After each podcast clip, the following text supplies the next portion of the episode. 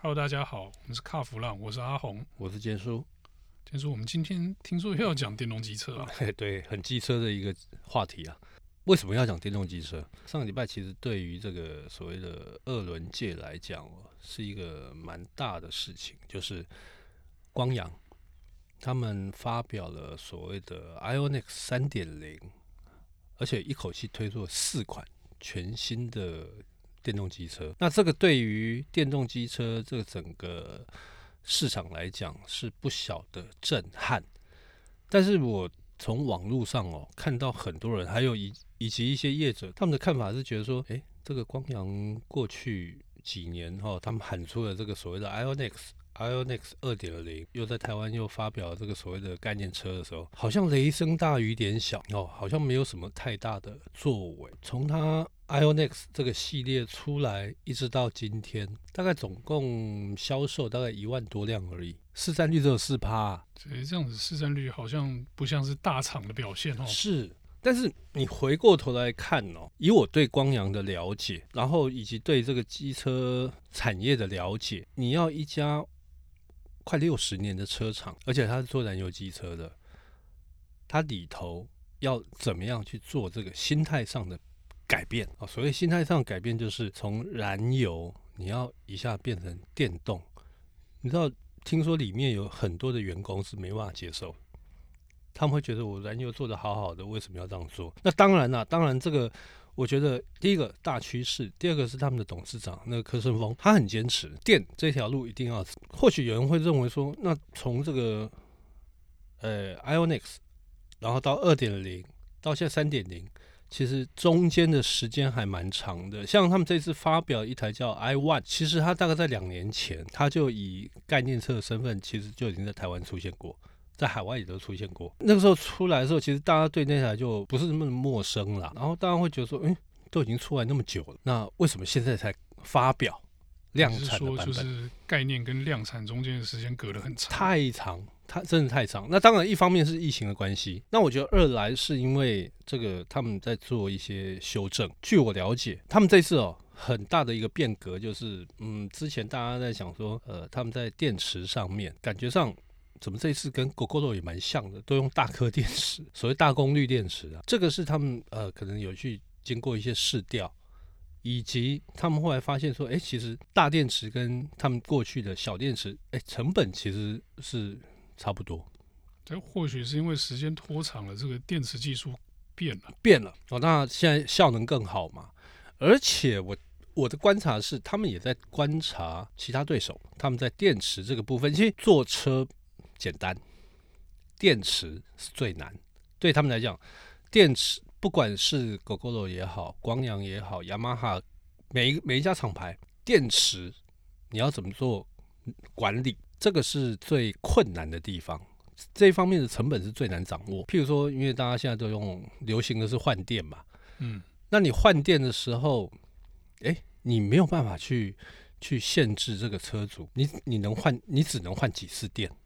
你没有办法去限制它，那这个电池的衰退，呃，你没有办法去预估，所以他们在这一方面就是一直在 study 到底电池衰退期是多多长，然后多久要退役，成本怎么估算？这个对光阳来讲，因为从开发到制造所有东西，他们花的都是自己的钱，所以他是独资，然后自己做出一套专属于自己的系统来。是，但是其他的，呃，像。最大家那个就不是啊，因为他是投资人的钱，那是不一样的哦，那心态上是不一样啊。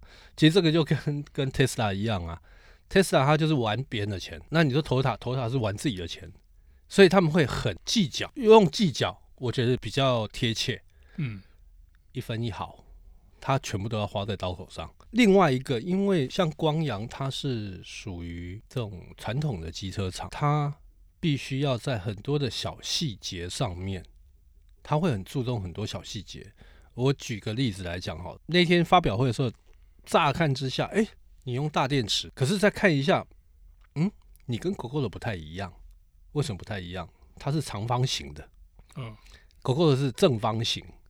哎，那这个你摆进去的面积就不一样喽。对，就是在车架上占的空间不一样。哎，第一个是车架，第二个它会影响到坐垫的宽度。其实我骑过 Gogoro，那你会觉得，嗯，脚要稍微开开的，嗯，因为它坐垫比较宽嘛。相对的，像光阳他们 Ionix，哎，它坐垫就就跟传统的燃油的就很像，你脚可以并拢，所以是比较舒服的坐姿喽。第一个比较舒服，第二个也比较文雅一点吧。那你女孩子穿裙子，你脚开开的能看吗？当然不行，当然不行嘛，对不对？那我那时候我有问呢、啊，我说，哎。你们怎么没有把那个像 Noodle 这个系统放上去？他说啊，摩托车嘛，摩托车就骑就好了，我不需要那些呃会帮你唱生日快乐歌的这种功能嘛。像 Gogoro 它就有，它就有 Gogoro 它这个是一个噱头，因为它把它当成一个电子产品。嗯、等一下，你这样讲就让我想到某个品牌汽车也是很多很奇怪的花招啊。谁啊？就之前纳智捷那些车不是也是很多怪招吗？哦，就电子花车哦。其实我跟你讲，因为为什么为什么这 讲到这个，这两个就蛮像的嘛。因为呃呃呃，都跟 HTC 有关嘛，啊，就会觉得说这个东西呃其实就是一个噱头，对，它是一个噱头，那蛮好的一个行销的手法。好，哦，对山西世代的年轻人来讲，他们很能接受。很能接受。车跟我唱生日快乐，我不，我觉得很恶心。但是你知道吗？我有听很多的车主在讲，他说啊，那个有已经有点在困扰我，而而且有时候骑在路上，突然跟你唱歌的时候，他会觉得很丢脸。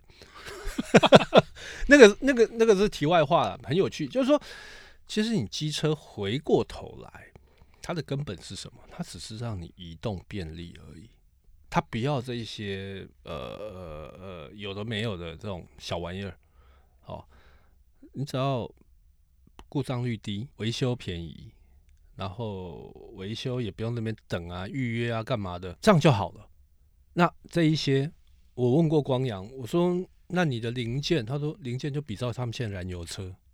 哎，不是啊，电车的零件跟燃油车不太一样啊，马达就多少钱呢？呃，不，我现在讲的是，当你车子不小心被 A 倒的时候。倒车是吧？倒车啊，你外壳啊，对不对？呃，比如说你什么什么把手上面平衡端子啊，后视镜啊，后视镜啊之类的，它完全比照燃油机车，所以便宜了吧？这应该会比 Gogoro 便宜啊，Gogoro 便宜吧？是啊，因为它的量大。然后他们又有自己的协力厂商，反正他在这个这个部分，他们的 cost 就会整个降低。那另外一个刚刚提到就是呃，像服务的部分，之前就是骑电动车有一个最大的困扰，就是你维修的时候还需要预约。哎，我们塞车呢。嗯，对不对？你说开车预约那也就算了，没有，我就连开车我都不是很想预约嘛。对，因为很麻烦，我还要等，嗯、然后我也不知道什么时候。然后另外一个，我车现在就已经有问题了，我你要我怎么能等？对不对？对，那你看看哈，其实骑摩托车的来讲，我们以燃油机车好，我今天一个欧巴桑，啊，明明他就是觉得说，哎，我车子该换机油了，我赶快去换个 all u 吧。他马上就骑过去，他不，他他不懂什么叫预约，他就骑过去，他可以外面往 all you，或者是哎、欸，你帮我看一下，不用预约啊。所以光阳他们现在是做到这一点。应该是这样讲啊，就是这些传统的机车商啊，他们全台部件的点已经很多很多，非常多，是是绝对比 Gogoro 多嘛。对，所以他应该，譬如说你骑到自己家巷口的这个。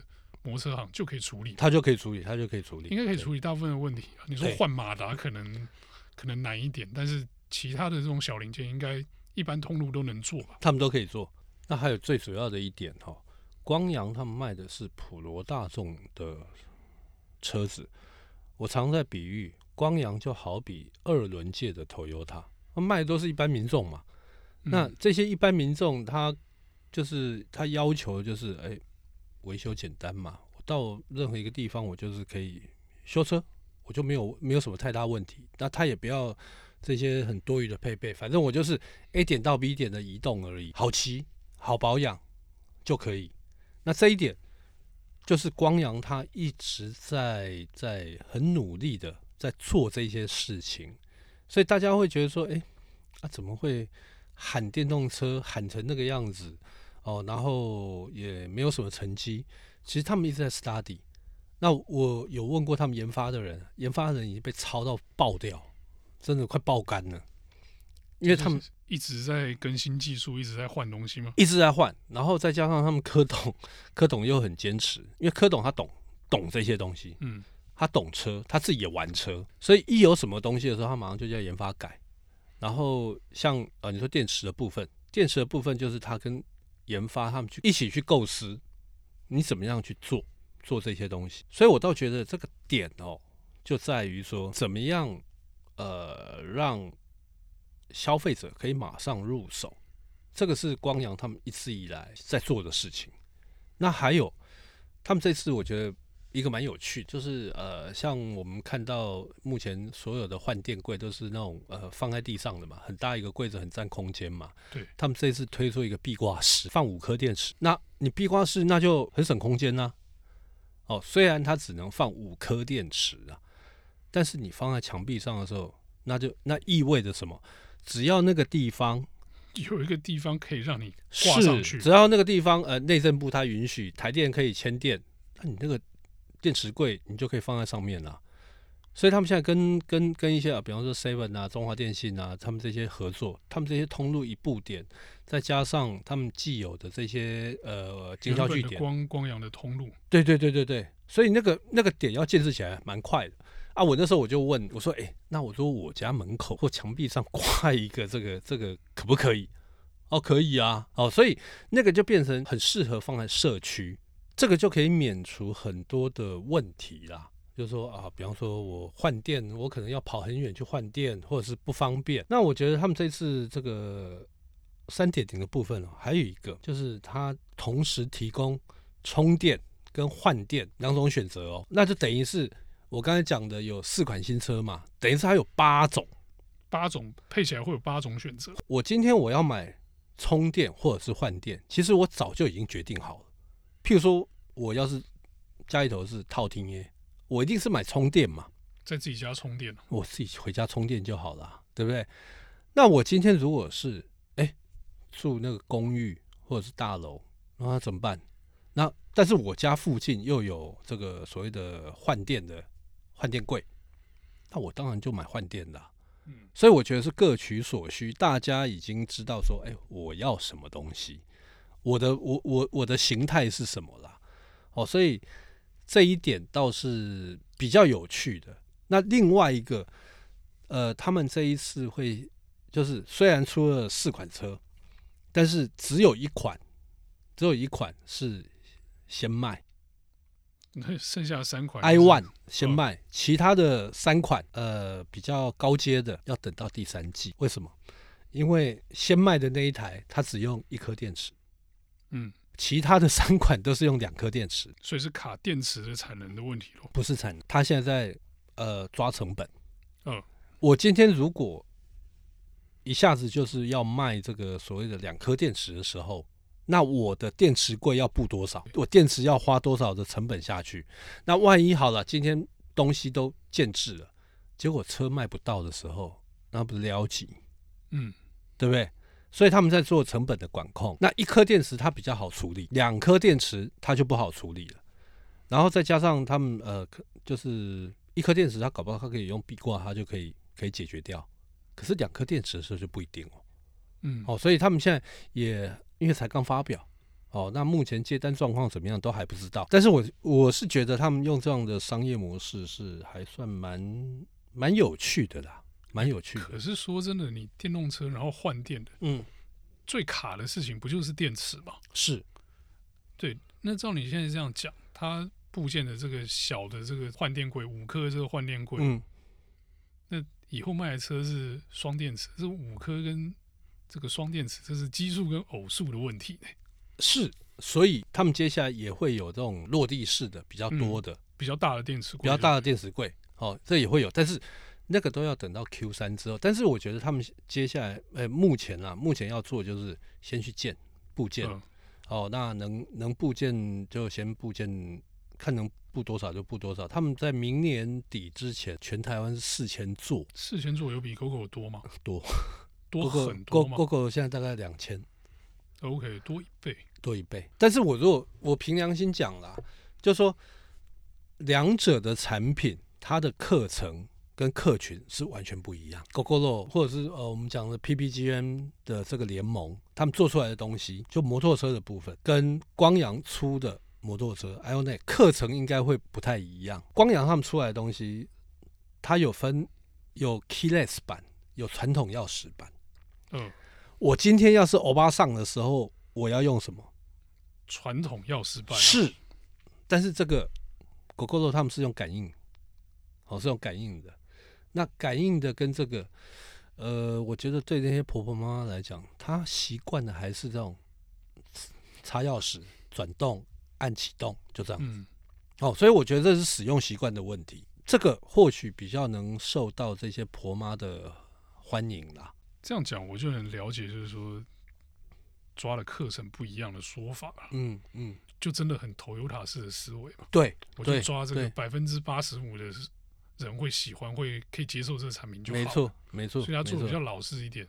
他做老实也没有不好，没有不好。可能呃，有一些人会酸说：“哎呀，那那那那那么不入流的东西，那么老的东西。”但是会去酸的不是他的课程，对他的课程会说啊。加贺，加贺，干单，干单，使用习惯不用改变，对，他完全不用改变使用习惯。好，所以这个就是呃所谓的像这种传统车厂跟新创车厂不一样的思维模式。哦，那当然新创车厂他们有有他们他们的在工业设计那一部分他们很强，真的很强，产品很吸引人，但是吸引人的同时有没有考虑到使用者他的一些习惯？